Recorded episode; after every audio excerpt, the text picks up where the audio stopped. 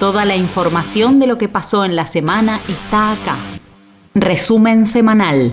Estas fueron las noticias más importantes de la semana en Morón. Lunes. El gobierno comunal lanzó la carrera por la memoria. Se trata de la prueba atlética que se realizará en conmemoración del 24 de marzo y se realizará por la memoria, la verdad y la justicia. La misma comenzará a las 9 de la mañana el jueves 24 y partirá desde el predio Quinta Seré Polideportivo Gorky Grana. Para informes e inscripción pueden ingresar a la web del municipio martes. Con un multitudinario show de la Versuit junto a la Sinfónica Municipal concluyó el ciclo escenario a cielo abierto. A lo largo de todo febrero en la Plaza San Martín se realizaron diferentes espectáculos para toda la familia. También hubo noches de tango y chamamé en el Paseo de las Artes. Miércoles. El intendente Lucas Gui abrió las sesiones legislativas. El jefe comunal realizó un balance de la gestión y anunció un fuerte impulso a la obra pública. Uno de los hechos más destacados fue la pronta concreción del 100% de cloacas para toda la comuna.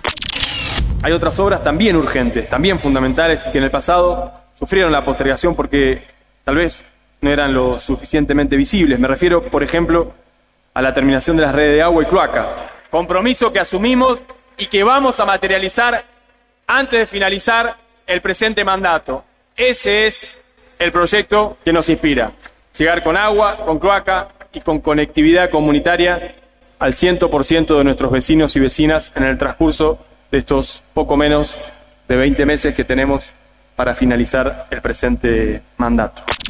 Importante. Recordá que todos los miércoles se lleva adelante el Día Verde. Es el programa de recolección de residuos reciclables en todo el distrito. Ese día solo se levantarán residuos reciclables como papel, cartón, plástico, vidrios y metales limpios y secos. Por lo tanto, los miércoles no se deberá sacar basura común como restos de comida, yerba, pañales descartables o cualquier residuo húmedo. Jueves. El Estado municipal continúa entregando netbooks en escuelas de Morón. A través del programa Conectar Igualdad, el gobierno local sigue posibilitando que las y los jóvenes puedan acceder a una educación de calidad. Esta semana se entregaron computadoras en la escuela número 42, en la escuela técnica 1, en la número 40, número 51, número 48, número 47, número 58, la 50 y la 33. Viernes. El municipio continúa adquiriendo equipamiento de vital importancia para intensificar y agilizar el ambicioso plan de obra pública que puso en marcha como uno de los principales ejes de gobierno para este año. En los últimos días se incorporaron dos mini cargadoras, una unidad con carga de hasta 8.000 kilos, un rodillo compactador para aplanar las carpetas de concreto y dos camiones con hidroelevadores de 13 metros para facilitar la instalación, el arreglo de cámaras, alarmas y el cambio de luminarias. También se sumó una grúa de 23 metros para tareas en altura. Agenda.